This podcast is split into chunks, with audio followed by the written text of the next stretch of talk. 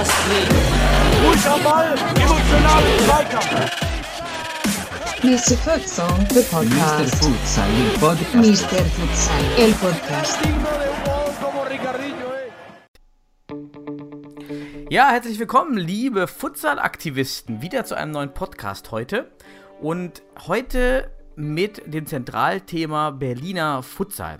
Gerne möchte ich auch in den nächsten Wochen, Monaten jeden Verband oder jedenfalls die größten Verbände vorstellen mit Gesprächspartnern aus den jeweiligen Verbänden, denn jeder jedem Verband und jeder Futsalgeschichte äh, verbirgt sich äh, eine andere Historie, die sich mal zu beleuchten lohnt. Und heute eben möchte ich da in dieser Reihe beginnen mit dem Berliner Fußball und für das Gespräch über die Historie, die Gegenwart und die Zukunft des Berliner Futsals habe ich mir einen Gast eingeladen, der schon sehr lange im Berliner Futsal aktiv ist und entsprechend wahrscheinlich auch und hoffentlich viel zu sagen hat. Und zwar ist mein Gast 35 Jahre alt, selbst äh, Psychotherapeut, ist seit 2007 aktiv gewesen als Spieler im Berliner Futsal bei Deportivo, Hesselhoff, bei SV Empor Berlin, dann ab 2010 bei Eintracht Südringen, dort schon als Spielertrainer, dann ab 2012 mit dem eigenen mit der eigenen Abteilung bei CFC Hertha, zunächst als Spielertrainer, dann Trainer und aktuell seit 2018 als Abteilungsleiter und war auch zwischendurch von 2015 bis 2017 verantwortlicher Futsalleiter oder Leiter des Berliner Futsals. Herzlich willkommen, Marlon Wendt. Grüß dich, Daniel. Danke, dass ich da sein darf und danke für dein Interesse am Berliner Futsal. Ja, ich danke dir. Der Berliner Futsal ist äh, historisch und äh, lange dabei und lohnt sich äh, natürlich äh, da zu sprechen. Und wir haben viele Punkte, äh, die wir da, glaube ich, durchgehen können. Und als erstes äh, mit den Anfängen des Berliner Futsals, ich würde da direkt einsteigen.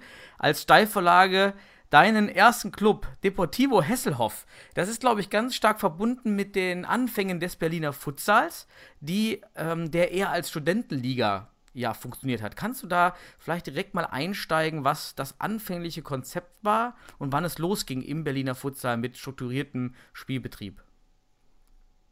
Richtig, das erklärt nämlich auch vielleicht ein bisschen, warum Berlin so zur, ein bisschen zur Futsal-Hochburg geworden ist, zumindest gemessen an der Anzahl der Teams. Ne? Wenn, wir hatten damals ähm, in Kooperation mit der FU und der HU einen Ligabetrieb, und ähm, der fand im Rahmen des Hochschulsports statt. Und da war es so, dass man ähm, eben auch, da gab es schon Hin- und Rückrunden und man konnte sich zu jeder Runde als Team anmelden und musste auch keinem Verein angehören, sondern man konnte auch einfach ein wildes Team sein und musste einfach vor jeder Runde eine Spielerliste abgeben beim zuständigen Staffelleiter. Und diese Spieltage fanden dann als Sammelspieltage statt damals vor allem in der ja sehr beliebten und atmosphärisch ähm, ja auch ähm, ja genau sehr stimmungsvollen Halle ähm, der FU Berlin am U-Bahnhof Dahlem-Dorf.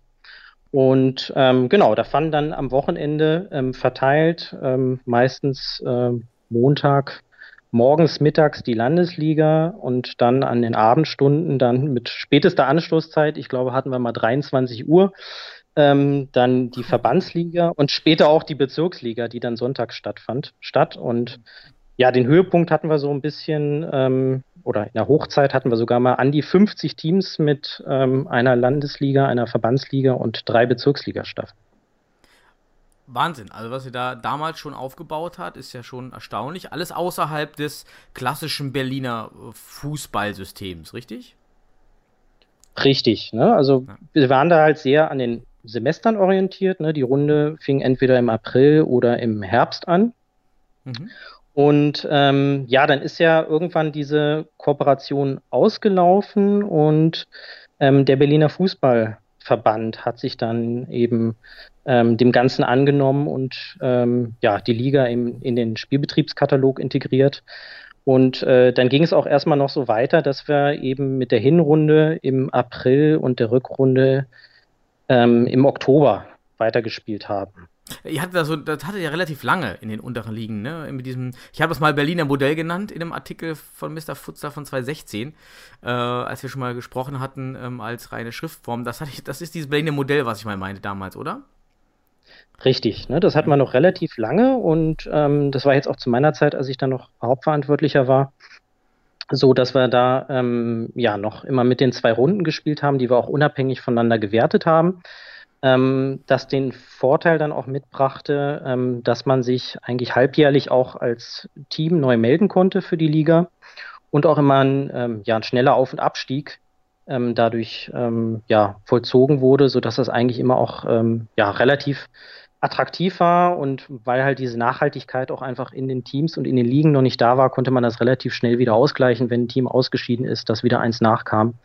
Genau, und das hatten wir jetzt noch relativ lange ähm, bis ja jetzt ähm, kürzlich 2017 oder weiß es jetzt auch nicht mehr ganz, haben wir das dann umgestellt und es jetzt auch eben an das ja, reguläre Fußballspieljahr angepasst. Mhm. Also ihr habt jetzt den Vergleich zwischen einem reinen äh, einer reinen Studentenliga oder Primärstudentenliga, dann auch dieses Halbsystem mit die halbjährliche Anmeldung, was ja auf den ersten Blick die die Hürden erstmal senkt, sich anzumelden, ja, nur ein halbes Jahr Verpflichtung und nun den, den, den Klassenspielbetrieb, äh, so aus Rückblick, äh, welches dieser Systeme hat, den war so am effektivsten für die Clubakquirierung, wahrscheinlich dann das Studentensystem.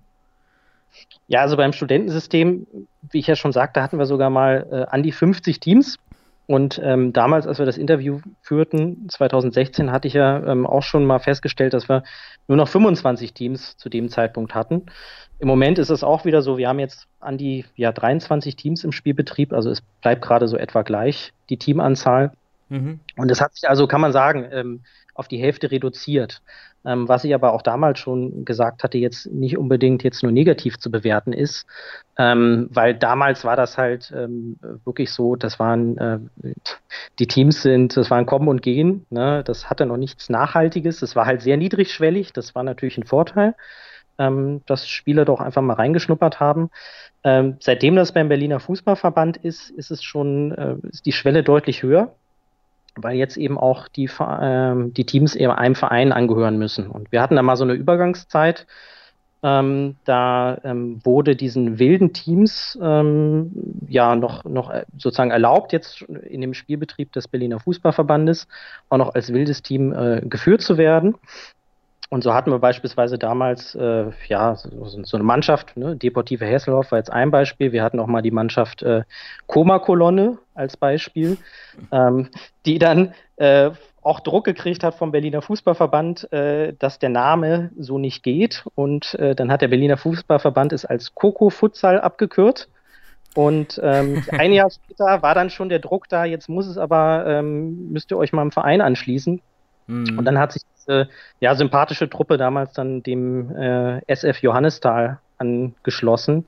Und ähm, ich erinnere mich dann an eine Sitzung, da saßen wir alle zusammen, alle Teams, und dann hieß es so, jetzt braucht ihr einen Verein, was habt ihr für Ideen, wo habt ihr schon Kontakte zu? Und ähm, ja, dann hat zwar jeder irgendwie noch einen Verein gefunden, wir hatten dann auch Türkspor 1 bis 3 beispielsweise, aber das war halt auch, das hat sich relativ, relativ schnell dann auch reduziert. Ne? Mhm. Und dann sind ja, Teams übrig geblieben. Ich nehme mal Grünauer BC als Beispiel, äh, die es dann ja auch über zehn Jahre gegeben hat. Ja, also es hatte dann deutlich äh, höhere Langlebigkeit. Ähm, aber Grünauer BC ist jetzt auch so ein Beispiel, es ist jetzt auch, auch zum Ende gekommen bei denen gerade. Okay, also einige haben länger überlebt, einige eben überhaupt nicht lange. Und äh, das erklärt wahrscheinlich dieser Umstieg dann auf die seriöse Liga, nenne ich es mal, diesen Abstieg ähm, dieser Teams. Eben, ich habe auch nach unserer Statistik, die ich führe, immer von 2011 von 40 Clubs auf nun nur noch 18 Clubs, äh, inklusive Regionalligisten, ist ja schon ein deutlicher Abstieg. Äh, natürlich aber jetzt besser organisiert als damals. Ähm, ja, dann ähm, noch zur Historie. Ihr habt ja auch eine, eine hohe eine, eine Hochphase äh, gehabt mit Kroatia Berlin, die in den Jahren 2010 und 2011 und auch noch 2012 relativ erfolgreich bei der deutschen Meisterschaft abgeschnitten haben, ähm, die es nun in der Form nicht mehr äh, gibt oder nicht mehr so stark gibt. Ähm, kann, weißt du, warum dieses Projekt damals so stark war zu der Phase und dann doch recht schnell ähm, eingestampft wurde? Also wie ich schon sagte, damals ähm, diese Uniliga, die befreute sich großer Beliebtheit. Ja? Und ähm, da ist ja vieles gewachsen und ähm, Kroatia Berlin war damals auch wirklich eine der ähm, Vorzeigemannschaften hier im Berliner Bereich und ähm, ähm, ja, die haben natürlich auch sehr erfolgreich gespielt. Es ist dann aber auch einfach so gewesen, dass auch bei Kroatien es schon war, dass, ähm, wie ich mitgekriegt habe, wenig trainiert wurde und es irgendwann einfach nicht mehr, nicht mehr gereicht hat und dann einfach auch ähm, ja, ähm, Teams aus äh, anderen Landesteilen dann ein bisschen vorbeigezogen sind. Und ähm, bei Kroatien war in dem Sinne so auch nie die Nachhaltigkeit da, weil sie nicht so regelmäßig trainiert haben. Mhm. Und ähm, genau, dann ähm, ist der Verein irgendwann von der Bildfläche verschwunden, aber erfreulicherweise gibt es die inzwischen ja auch wieder. Genau, sind jetzt in der untersten Liga bei euch. Richtig? Oder in der zweiten? Ich weiß, Inzwischen sind sie tatsächlich, genau, sind sie tatsächlich auch ähm, in die Berliniger aufgestiegen. Mhm. Richtig. Ja, vielleicht kommt ja ein Comeback äh, mit den Titeln nochmal im, im Gepäck. Ähm, ja, die sind tatsächlich in Wartestellung. Also da haben wir jetzt mit ähm, Kroatien, Berlin und Beach United zwei Teams, mhm. die sich da um den Aufstieg in die Regionalliga bewerben. Ist auch ein gutes Stichwort Regionalliga. Ähm, der, der wichtige nächste Schritt bei euch damals 2016, korrigiere mich, wann ist es nochmal los mit der Regionalliga Nordost? Ähm, wie wichtig war der Schritt und wie wurde der vollzogen? Wie hatte man sich damals qualifiziert? Aktuell sind ja sechs von 14 Teams sind ja aus Berlin. Also ihr seid da als Berliner Verband überrepräsentiert sicherlich auch geschuldet der Historie, die ihr da habt. Ja, so wie war damals der Übergang in diese Regionalliga? Ähm, das müsste ich jetzt auch nochmal ähm, noch nachrecherchieren, wann tatsächlich die Regionalliga ins Leben gerufen worden ist. Ähm, stand aber deutlich auch schon vor 2006. Äh, zwei, Entschuldigung, 2016. Ähm, was ich aber sagen kann, ist, dass ähm, im Spieljahr 2016, 17 ging es los, dass wir erstmalig ähm, die Regionalliga nicht mehr nebenbei als zweiter Wettbewerb, den man als Berliner Team parallel ausspielte, durchgeführt wurde, sondern ähm, man sich eben entsprechend entweder ähm, am Berliner Spielbetrieb teilnahm oder eben am überregionalen Spielbetrieb. Also vorher war es quasi wie eine, wie eine Champions League, sage ich mal, ne? dass man ähm, als zusätzlichen Wettbewerb äh, neben dem Verbandswettbewerb ähm, ja, spielen musste. Und seit 2016, 17, seit der Saison, haben wir das so, dass die Berliner Vertreter entsprechend wirklich nur noch Regionalliga spielen. Ah, okay. Der 2013, ich habe gerade nochmal geschaut, ist echt ein bisschen länger gewesen, gibt es dann schon die, ähm, die äh, NUFV Futsal-Liga. Ähm, ja, und dann äh, noch der letzte Punkt, äh, so ein bisschen zur Vergangenheit, auch immer für die Verbände als Gradmesser der Futsalentwicklung, der Futsal Länderpokal oder offiziell das Futsal Landesauswahlturnier als Sichtungsturnier. Dort Berlin äh, auf dem Platz 3, in der ewigen Tabelle, einmal sogar das ähm, das Turnier für sich entschieden. Ähm, also eigentlich sieht man doch da eine gute Entwicklung äh, des Berliner Futsals oder eine konstante äh, Entwicklung auf jeden Fall. Wie, wie ordnest du das ein? Ja, das kann ich bestätigen. Also wir haben eigentlich ähm, ja, jedes Jahr äh, meistens eine, eine, gute Truppe zusammen und ähm, spielen ja in der Regel auch oben mit. Ähm, was uns natürlich sehr gefreut hat, ist, dass es im letzten Jahr endlich auch mal zu einem Turniersieg gereicht hat. Ne? Das war mhm. gerade auch beiden äh, langjährigen Auswahltrainer Jan Schalowski und Mark Bennett.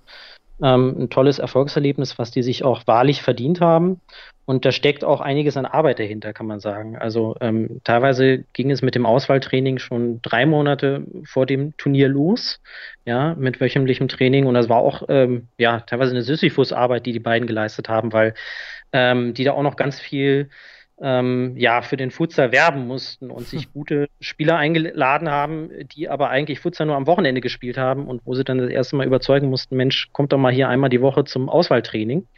Und ähm, das hat sich aber ähm, ja inzwischen gewandelt. Ne? Und ähm, inzwischen ist es für die auch deutlich einfacher mit der Arbeit und äh, mittlerweile betreuen die auch den Jugendstützpunkt in Berlin, ähm, sodass das auch ein bisschen ja ähm, Hand in Hand geht. Ne? Die Aus Arbeit mit der Auswahl und die mit dem Jugendstützpunkt.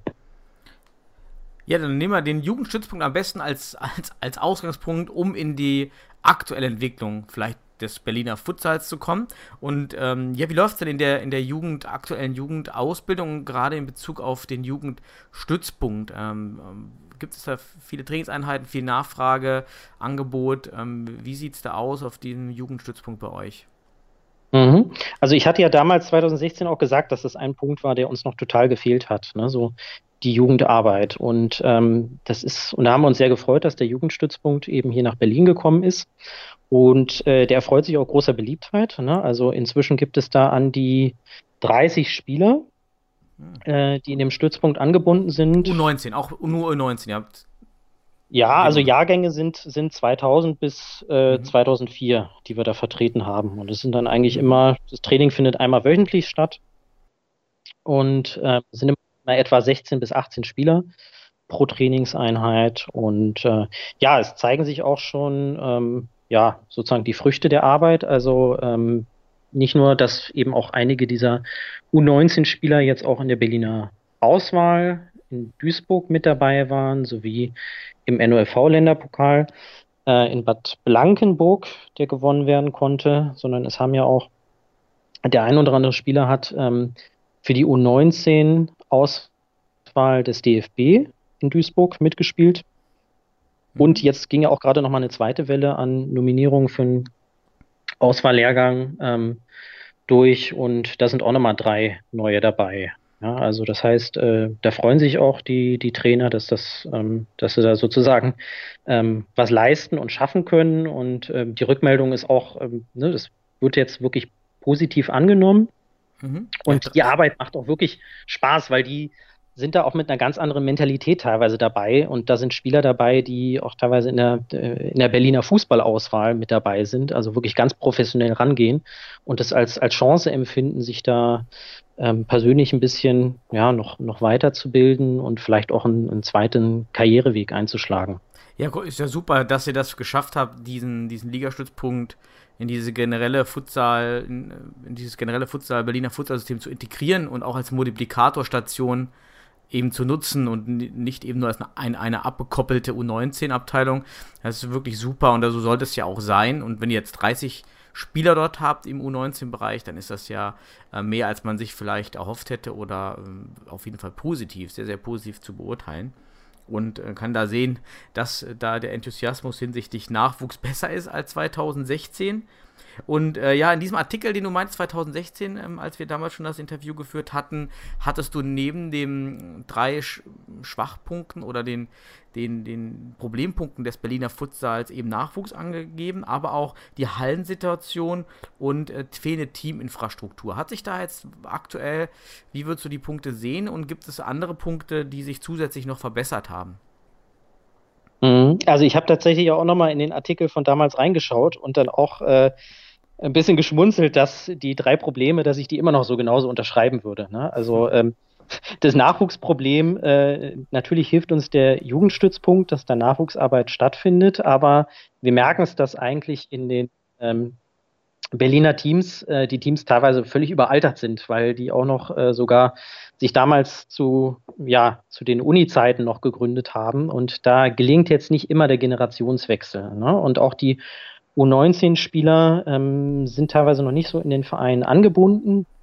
Und da hoffen wir, wenn da jetzt bald die erste Welle dann auch ähm, genau den ähm, Übertritt in den Erwachsenenbereich ähm, anstrebt, dass dann vielleicht auch der ein oder andere dann ähm, genau den Weg in den Herrenspielbetrieb im Futsal findet. Ne? Und ähm, Thema Hallenzeiten, auch da hat es sich nur geringfügig verbessert. Also damals ähm, waren wir ja wirklich so, ähm, so in Zeiten der Flüchtlingskrise hatten wir es wirklich ganz, ganz schwer. Ähm, und eigentlich in all den Hallen, in denen wir heute so unseren Spielbetrieb bestreiten, die standen uns damals alle nicht zur Verfügung, weil die als Flüchtlingsunterkünfte ähm, beschlagnahmt worden waren. Also das kann man sich kaum noch vorstellen, hm. ähm, dass die uns alle nicht zur Verfügung standen. Gerade Inzwischen, die Stadtstaaten waren ja, äh, auch Bremen war ganz hart betroffen und, und Hamburg, meine ich, äh, von diesem, von, von dieser ja, Belagerung der Hallen, ne? Ja, also die Werner-Ruhmann-Halle, ähm, die Sporthalle Zehlendorf, ähm, das Coldsport Center, das waren alles Flüchtlingsunterkünfte. Also ähm, das wissen vielleicht viele auch gar nicht mehr. Inzwischen nimmt man das manchmal auch äh, als zu selbstverständlich an und muss auch sagen, ähm, muss man auch immer wieder ein Dankeschön aussprechen an die Sportämter, vor allem Sportamt Charlottenburg-Wilmersdorf, dass da ähm, sehr bereitwillig Hallenzeiten uns für den Spielbetrieb zur Verfügung gestellt hat. Aber leider reicht es äh, teilweise trotzdem noch nicht. Ja? Also wir haben jetzt inzwischen halt ein bisschen mehr Sicherheit auch bei der Planung, ähm, gerade der Spieltermine. Mhm. Und ähm, auch jetzt, auch diese Saison, weil wir jetzt auch erstmalig dann auch äh, im Dezember und Januar, Februar, also in den Wintermonaten, ähm, in den Regionalligaspielbetrieb ähm, durchführen müssen. Da hatten wir auch ein großes Fragezeichen, ob das uns überhaupt möglich sein würde, alle Berliner Teams zu versorgen. Es sind ja immerhin sechs, wie du schon richtig festgestellt hast. Aber glücklicherweise haben wir das gerade so auch geschafft und können da auch stolz drauf sein, dass wir das hingekriegt haben. Aber es ist wirklich jedes Mal wieder ein Kampf und ein Bangen, ob wir es hinkriegen. Und das, was wir uns äh, erhoffen würden, ja, quasi so ein bisschen wie damals zu Uni-Zeiten, was wirklich toll war, eine, quasi ein Futsal-Tempel, wo alle hinpilgern mit toller Atmosphäre und so, das haben wir halt leider immer noch nicht. Und wir wissen auch noch nicht ganz, wo vielleicht die künftigen Bundesligisten in Berlin ihre Spiele bestreiten sollen, weil das gilt es auch noch zu klären und ähm, da hat sich auch noch nicht viel mehr getan. Ne? Ja, so gerade in diesem oberen Segment der Hallen haben einige Städte Probleme, eben Kapazitäten aufzubieten. Ähm, ja, komme ich gleich, kommen wir gleich in der Zukunft ähm, zum Thema Bundesliga, da ist ja vielleicht auch ziemlich relevant ähm, im Berliner Futsal. Ja, wie sieht es mit dem Futsal-Enthusiasmus aktuell aus? Auch gerade vielleicht der Vergleich 2016 und heute. Ähm, siehst du da positive Tendenzen, auch hinsichtlich der Akzeptanz ähm, bei den Fußballvereinen? Also da hat sich tatsächlich ähm, was getan. Also ähm, was ich damals auch ähm, gemeint hatte, dass noch wenige Vereine trainieren und deswegen auch die Nachhaltigkeit noch fehlt als drittes Problem.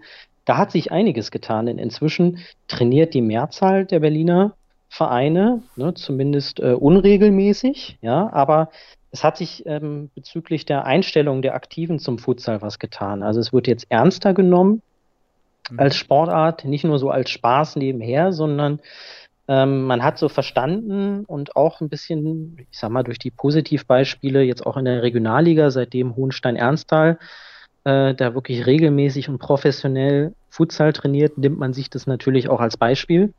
Und beispielsweise im Spieljahr 2017-18 waren wir als CFC Hertha 06 noch das, noch das einzige Berliner Team, was trainiert hat.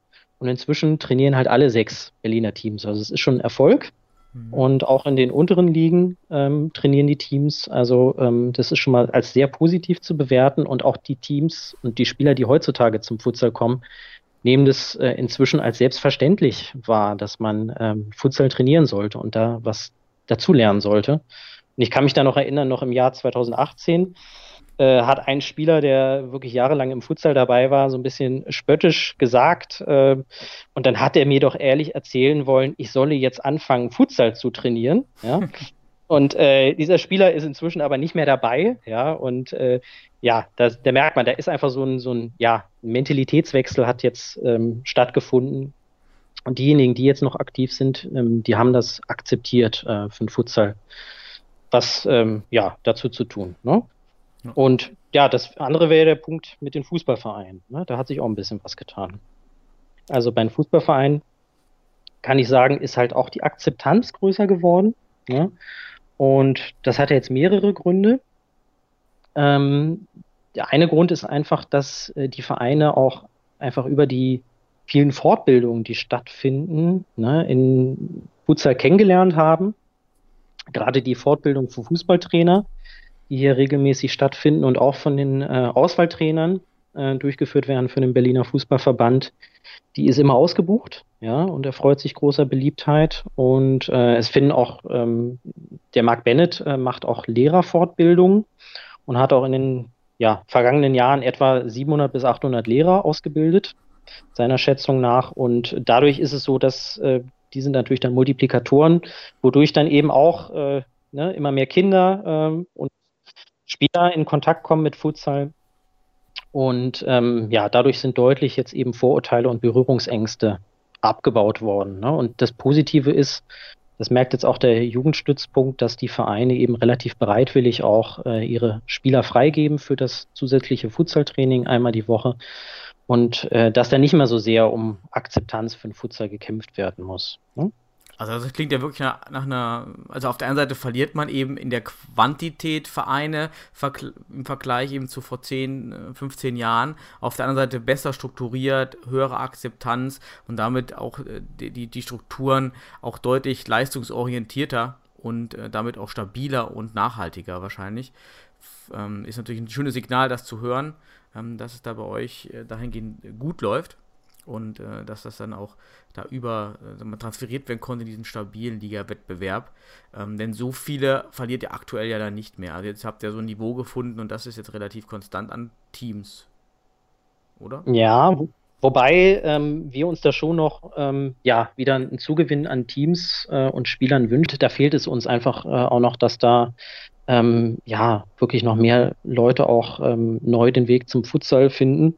Also da würden wir uns schon hoffen, dass da ähm, noch ein bisschen mehr Nachwuchs dazukommt. Mhm. Da kommt wahrscheinlich auch hinzu, äh, Trainer, Stichwort Trainerausbildung, äh, überhaupt Sportkräfte zu haben, die den Trainingsbetrieb überhaupt leisten können. Da hat es jetzt die C-Lizenz angesprochen für die Fußballlehrer. Sieht es da bei euch im Verband äh, positiver aus als in anderen Verbänden hinsichtlich einer eigenen Futsal-Ausbildung, Futsal-Workshop? Gibt es da Angebote für potenziell Interessierte oder auch bestehende Trainer? Ähm, das ist tatsächlich ein Punkt, der ähm, ja auch noch auf der Agenda stehen sollte, eben Trainer auszubilden, ne, der aber auch kommen wird, ne, wie ich gehört habe. Ähm, dass man natürlich jetzt mit einer ähm, Futsal B-Lizenz ähm, da hoffentlich auch ähm, entsprechende Weiterbildung anbieten kann. Und ähm, ja, wir würden auch hoffen, es gibt wirklich einen Mangel an Futsal-Trainern in Berlin ähm, dass sich da ein bisschen was tut, dass vielleicht auch der eine oder andere Trainer, der bislang nur im Fu Fußballbereich tätig war, ähm, ja mal ähm, es wagt, auch mal in den Futsalbereich reinzuschauen ähm, und man versucht zu starten. Mhm. Und ähm, genau, also ähm, vielleicht auch positiv kann ich hier auch nochmal sagen, in der Hinsicht, dass inzwischen auch ja viele der Hallenrunden die der im Winter stattfinden, ähm, nach den Futsalregeln ausgespielt werden und man so natürlich auch viele Vereine und Trainer erreicht, ähm, sich damit auseinanderzusetzen. Und wir hatten es in den, bei den Jugendrunden jetzt schon länger, ne, dass die offiziellen vom BFV ausgetragenen Runden nach Futsalregeln ausgespielt werden, aber bei den ähm, Runden ähm, der ähm, Im Seniorenspielbetrieb, da hatten wir noch das Problem, dass sich ähm, genau die Vereine dagegen gesträubt haben. Und da hat der BFV jetzt ähm, ja eigentlich relativ guten Anreiz geschaffen, nämlich dass sie gesagt haben, wir übernehmen die Schiedsrichterkosten für euch, wenn ihr nach Futsalregeln spielt. Und äh, dann haben sich tatsächlich auch äh, mehrere Klassen rangetraut, also nur Landesliga und Bezirksliga, haben noch nach den herkömmlichen Hallenfußballregeln ihre Runde ausgetragen, aber selbst das Berlinliga Hallenturnier wurde in diesem Jahr nach, ja, als Futsalturnier ausgespielt, auch wenn noch nicht ganz nach den äh, herkömmlichen Futsalregeln, sondern nach angepassten Regeln mit äh, großen Toren, aber immerhin mit Futsalball, also schon mal ein Anfang. Und äh, ja, so lernen halt wirklich auch hier die Seniorenteams mal Futsal kennen und auch äh, viele Trainer. Und mhm. da ist zu hoffen, und das Feedback war auch wirklich positiv, ähm, was da kam, ähm, dass das tatsächlich auch noch ein bisschen Begeisterung und Interesse für Futsal schafft und ja, entsprechend auch ein bisschen Vorurteile abbaut. Aber das finde ich ja spannend, dass diese Anreizwirkung auf diese Fußballvereine ähm, nach Futsalregeln zu spielen über diese Schiedsrichterkosten funktioniert hat. Also hat das gut funktioniert? Also war es der Auslöser dafür, dass die meisten dann wirklich nach Futsalregeln gespielt haben, dass man sagt, also wenn ihr eben ein Futsalturnier macht, dann, äh, dann übernehmen wir die Schiedsrichtergebühren? Weil das finde ich ja total spannend. Ja, also es wurde ja auch ein bisschen mit kritischen Tönen begleitet, ne, dass der Berliner Fußballverband das äh, den Verein jetzt äh, auferlegt, äh, danach zu spielen. Und noch immer äh, werden da leider auch Diskussionen geführt, ähm, ja, unnötige Diskussionen, wie ich meine, ähm, ne, ob, ob Futsal ähm, zum Beispiel etwas von der Attraktivität solcher Hallenrunden nimmt, weil auf kleinere Tore gespielt wird und es gibt weniger Tore, die fallen und, und, und. Wo, glaube ich, einfach nur hilft, dass, äh, wenn da mal Erfahrungen gesammelt werden und man ähm, tatsächlich mal sich das anschaut und feststellt, nein, im Gegenteil, es ist sogar eher attraktiver, als äh, dass es unattraktiver wird. Ich glaube, nur so kann es gehen, ähm, weil auf Sachebene erreicht man die Leute teilweise nicht, denn mhm. da sind einfach auch einfach emotionale Vorbehalte ne, und Traditionalisten, die dann noch das Sagen haben, aber ich glaube, das wird einfach Schritt für Schritt, ähm, wird das auch Einzug halten in sämtlichen Seniorenklassen. Wächst sich ja sowieso raus bei den Generationen äh, der Jugendlichen, die das dann sowieso nur kennen, Futsal. Aber gerade um nicht den Zwang zu auflegen, aufzuerlegen, sind natürlich finanzielle Anreize ähm, immer optimal, weil man keinen Zwang ausübt, sondern man lässt die Wahl, aber man gibt eben diese Anreize zur Handlungsänderung. Deshalb finde ich das, das habe ich noch nirgendwo gehört, finde ich gut. Finde ich echt ähm, spannend. Und daraus vielleicht mal die Frage, finanziert oder hilft denn der Berliner Fu äh, Fußballverband auch den Futsalverein hinsichtlich Kostenübernahme von bestimmten Kosten, Schiedsrichter zum Beispiel? Also bei den Schiedsrichterkosten ist es so, dass der, die Vereine das ähm, überwiegend ähm, durch die Meldegebühr selbst tragen. Ne? Das ist dadurch eigentlich gedeckt die Finanzierung der Schiedsrichter. Was, müsst ihr, was heißt Meldegebühr? Also zum Start der Liga überweist man äh, dann Geld für die Liga. Also ja, die Liga. ja, frag mich jetzt nicht, wie jetzt äh, zuletzt der ähm, Satz war, aber das, das äh, sind dann vielleicht um die 400 Euro pro Runde, ähm, die gezahlt werden. Ne? Also ähm, das ist schon jetzt nicht ohne, ne? auch für die Teams. Ähm, erstaunlich ist wiederum, dass es in der Regionalliga wiederum deutlich günstiger ist, weil da wird das Ganze vom NOFV ähm, noch ähm, ja, ein bisschen subventioniert. Ähm, da beträgt nämlich die Meldegebühr insgesamt äh, für die ganze Saison nur 400 Euro für die Teams. Soll aber jetzt mhm. auch deutlich erhöht werden in nächster Zeit. Aber mhm. das ist noch ein Unterschied, dass tatsächlich der Berliner Spielbetrieb teurer ist, weil der Berliner Fußballverband ähm, das eben nicht subventioniert im Gegensatz zum NUFV. Okay, und damit ist die Schiedsrichtergebühren, man übernimmt die schon eben selber, aber über die Pauschale und muss jetzt nicht, wie wir am Niederrhein, wir müssen eben jeden Spieltag dann bezahlen oder im WDV-Bereich und dann am Spieltag die Schiedsrichter bezahlen. Das fällt eben weg, es geht über die Pauschale, äh, die er da eben zahlt, aber die ist eben auch weg, wenn man zurückzieht, nehme ich an. Ähm, das kommt auch drauf an, ne? wann man zurückzieht, dann gibt es eine Teilerstattung und ähm, ja, vielleicht auch nochmal einfach zur Erklärung. Der Hintergrund ist, dass äh, auch im Berliner Spielbetrieb das Ganze noch als Sammelspieltage ausgetragen wird. Also da haben wir uns noch so ein bisschen was von der um, Tradition aus dem Hochschulsport erhalten. Es ging aber auch einfach nicht anders. Wir müssen halt auch Zeiten äh, die voll ausnutzen. Und deswegen ähm, finden da immer noch die Spieltage oder die Spiele der Klassen hintereinander weg statt. Und es gibt dann aber immer einen Turnierleiter, ähm, der die Spieltage organisiert, Halle aufschließt und abschließt und der bezahlt dann die Schiedsrichter vor Ort. Okay, heißt du.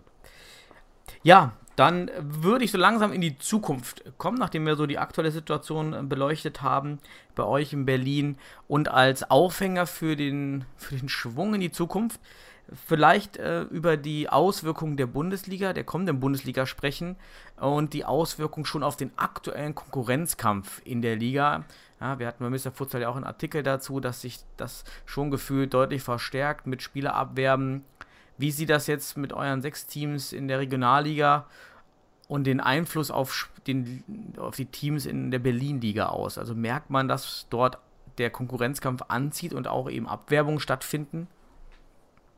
Also das merkt man auf jeden Fall, ne, dass ähm, die Vereine sich da auch schon ein bisschen versuchen vorzubereiten und Gedanken zu machen äh, und ja, versuchen sich in die Pole-Position zu bringen ähm, hier in Berlin. Ähm, und äh, ja, ich, also das in dem Sinne ist das mit der Bundesliga ja ein bisschen auch äh, Fluch und Segen zugleich. Ne? Und äh, muss man eben auch abwarten, was das vielleicht auch für Opfer mit sich bringt. Ähm, was man eben sagen kann, hier im Berliner Bereich ähm, ist es inzwischen schon so, dass es jetzt häufiger ein Abwerben von Spielern gibt das auch durchaus äh, ja, relativ rücksichtslos geschieht, also jetzt ohne zu berücksichtigen, was aus dem Team wird, von dem man die Spieler abwirbt. Äh, und ähm, wie erwähnt, wir hatten jetzt eben in der Vergangenheit auch immer eine relativ ja, kleine Community, die auch wirklich äh, positiv zueinander gestimmt war, wo man sich wertgeschätzt hat. Das ist jetzt ein bisschen gefährdet derzeit. Ne? Also es, der Ton wird jetzt rauer und das findet nicht mehr so ganz wertschätzend statt. Und ähm, das muss man sicherlich ähm, ja, berücksichtigen, dass das Gefahren der Bundesliga sind, die man jetzt auch schon merken kann. Ne? Ähm, und äh, ja, wir haben jetzt auch gerade in der Regionalliga wirklich auch mehrere Teams, die jetzt äh, um ja den Fortbestand äh, kämpfen mussten, weil sie eben auch von so einer Abwerbungswelle oder Abwanderungswelle betroffen waren. Und ähm, genau, ist immer interessant, dass dann ja dann der auch ein Verweis kommt. Beim Fußball ist es ja genauso und es ist, wird halt jetzt kommerzieller und so, aber ich fand persönlich diesen Vergleich jetzt noch nicht so wirklich statthaft, denn man kann sagen, in Berlin beispielsweise sind sage und schreibe 150.000 Fußballer gemeldet. Ja. Und äh, ich, im, im Futsalbereich äh, lass es da vielleicht 1000 sein mit den ganzen Kaderleichen, die es noch irgendwo gibt, aber es sind wahrscheinlich am Ende effektiv nur mal gerade 150, die hm. vielleicht wöchentlich äh, trainieren oder mehr oder weniger regelmäßig.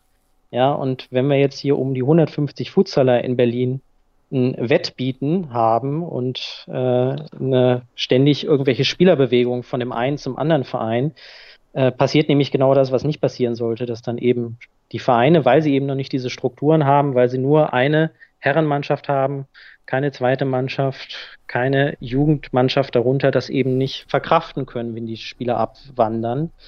Und das muss man auf jeden Fall im Blick haben, dass das eine Gefahr ist. Ja, denn eine Gefahr ist ja auch für die, für die abwerbenden Clubs, Clubs äh, eben die Schwächung des Unterbaus.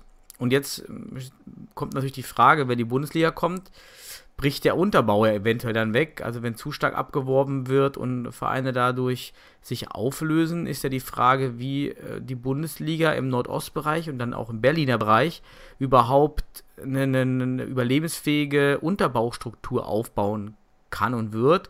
Ähm, gibt es da irgendwie schon Diskussionen, wie es dann mit der Regionalliga Nordost und dem Berliner Fußball weitergeht, wenn die Bundesliga kommt? Gibt es da Reformen, gibt es da Ansätze, wie man eventuell diesen, diesen, diesem Druck dann und diesen, diesen, ja, diesem fehlenden Unterbau entgegenwirken möchte? Also die Regionalliga soll auf jeden Fall fortbestehen. Ja, so ist jedenfalls der Tenor aus dem NUEV. Und ähm, man kann sagen, sogar im Gegenteil, äh, es gibt jetzt noch Überlegungen, dass wir eine Oberliga vielleicht auch ähm, gründen sollten. Ne? Einfach auch, um die Regionalliga nicht immer weiter aufzublähen. Und eine Oberliga würde aber sicherlich dazu führen, wenn es jetzt auch eine Oberliga Ost, äh, Nordost geben sollte, oder Oberliga Nord, ähm, dass dann eben auch Berliner Vereine dann auch wieder dem Berliner Spielbetrieb fehlen würden. Mhm. Ähm, was aber eigentlich vom Berliner Fußballverband ähm, ja durchaus positiv gesehen wird. Ne?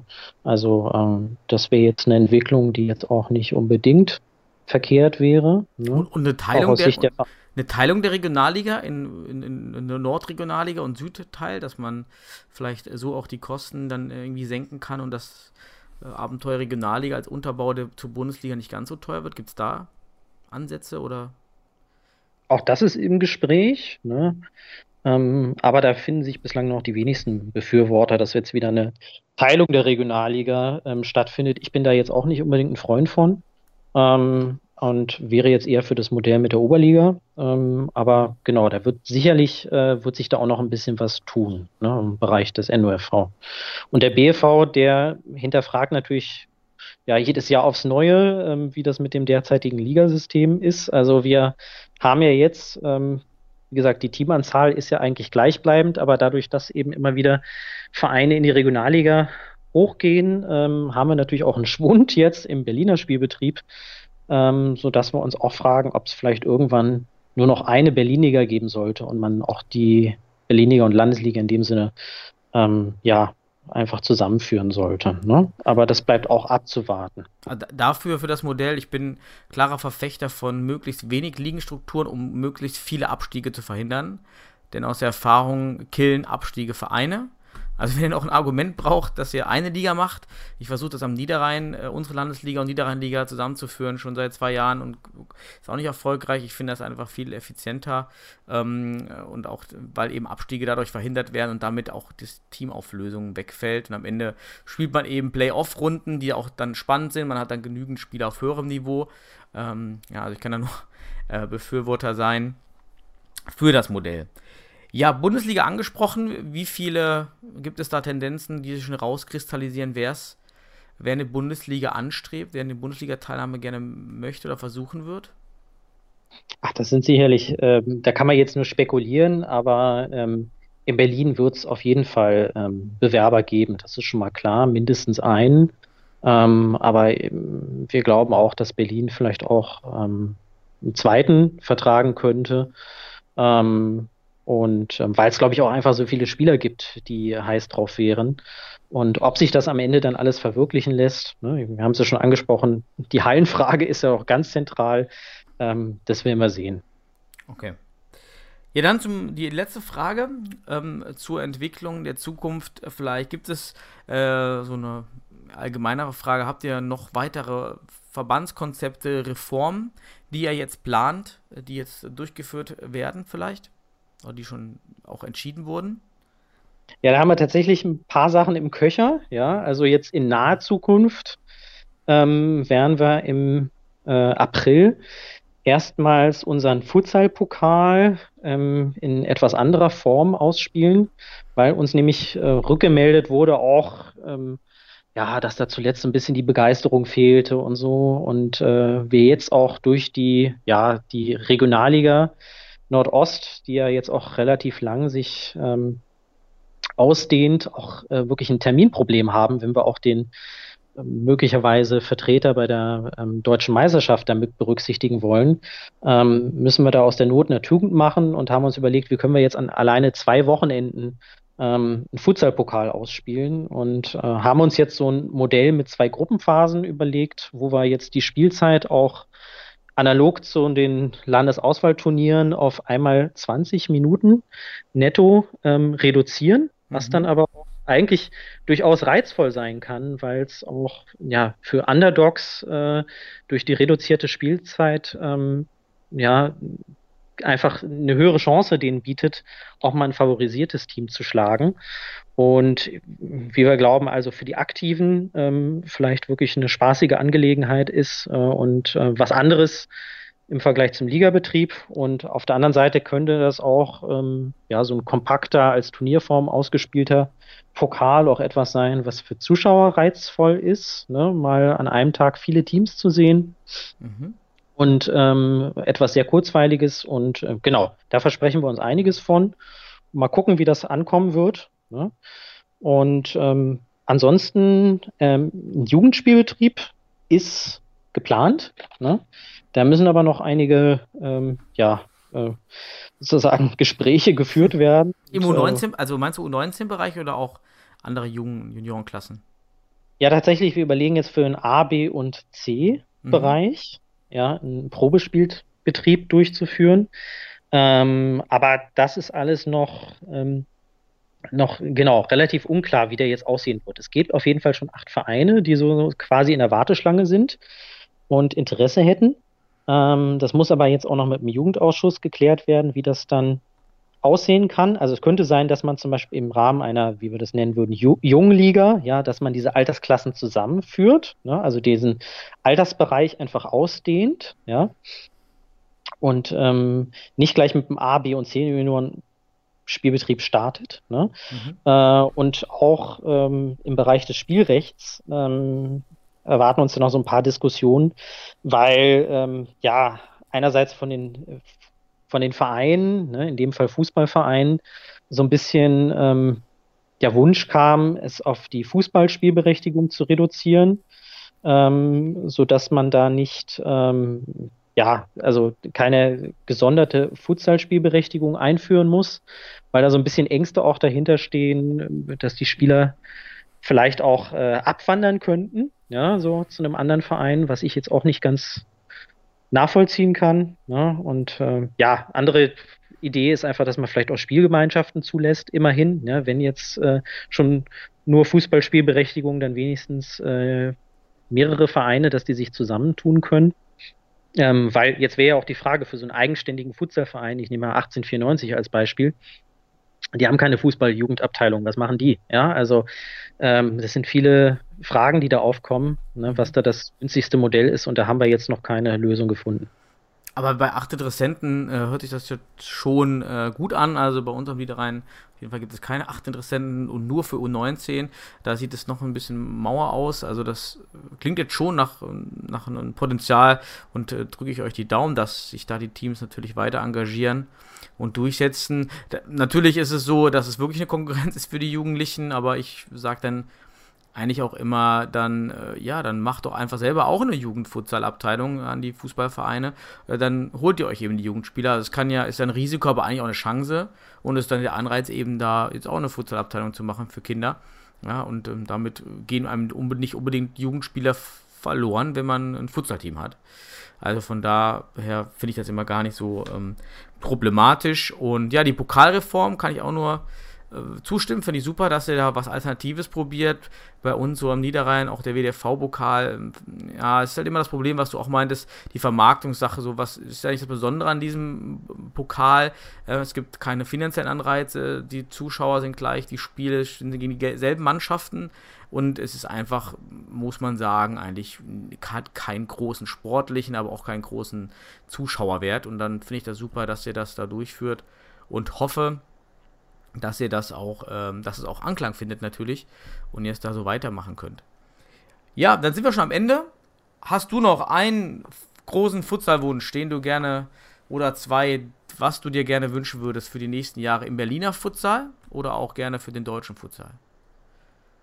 Also was ich mir wünsche, ist natürlich, dass, ähm, ja, erstens, jetzt steht ja gerade ähm, stehen die Spiele der deutschen Futsal-Nationalmannschaft an und die Qualifikation. Ich hoffe mir natürlich, äh, dass das weiter eine Erfolgsgeschichte wird ne, und äh, die Nationalmannschaft hoffentlich auch ja immer weiter ähm, ja vielleicht auch Fans generiert und Interesse und ähm, andererseits eben auch die Bundesliga, dass das hoffentlich auch ein Projekt ist, was die Vereine nicht überfordern wird und das hoffentlich auch ähm, entsprechend positiv angenommen wird von den Aktiven, von den Zuschauern, von Sponsoren.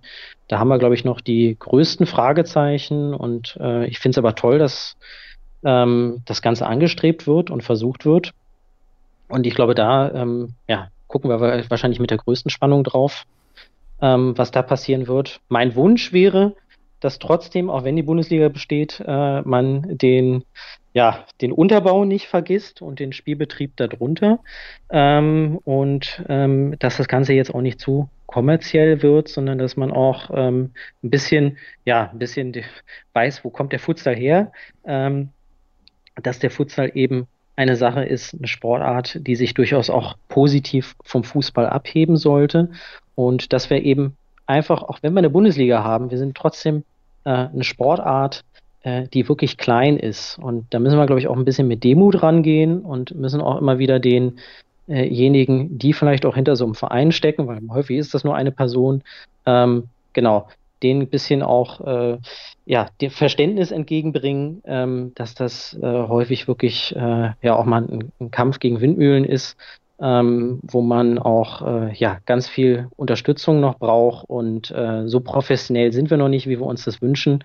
Und das hoffe ich einfach, dass das jetzt ähm, mit der Einführung der Bundesliga äh, da jetzt auch nicht zu in dem Sinne ähm, zum Beispiel Zusammenbrüchen von Teams äh, führt oder dass der unterklassige Spielbetrieb ähm, völlig chaotisch oder äh, ja unter ferner Liefen abläuft, sondern ähm, dass wir da auch noch gesunde Strukturen in Deutschland beibehalten können.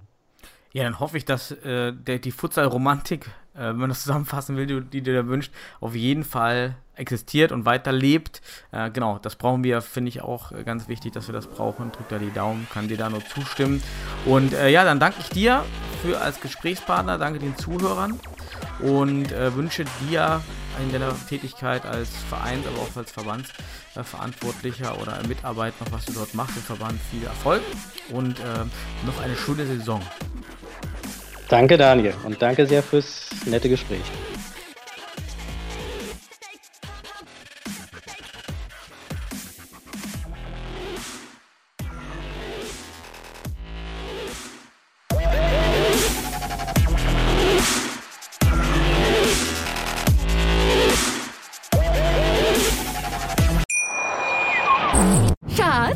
Bin neu verliebt. Was? Da drüben. Das ist er. Aber das ist ein Auto. Ja, eben. Mit ihm habe ich alles richtig gemacht. Wunschauto einfach kaufen, verkaufen oder leasen. Bei Autoscout24. Alles richtig gemacht. Wie baut man eine harmonische Beziehung zu seinem Hund auf? Puh, gar nicht so leicht. Und deshalb frage ich nach, wie es anderen Hundeeltern gelingt, beziehungsweise wie die daran arbeiten. Bei Iswas Dog reden wir dann drüber. Alle 14 Tage neu mit mir, Malte Asmus und unserer Expertin für eine harmonische Mensch-Hund-Beziehung, Melanie Lippisch. Ist was, Dog? Mit Malte Asmus. Überall, wo es Podcasts gibt.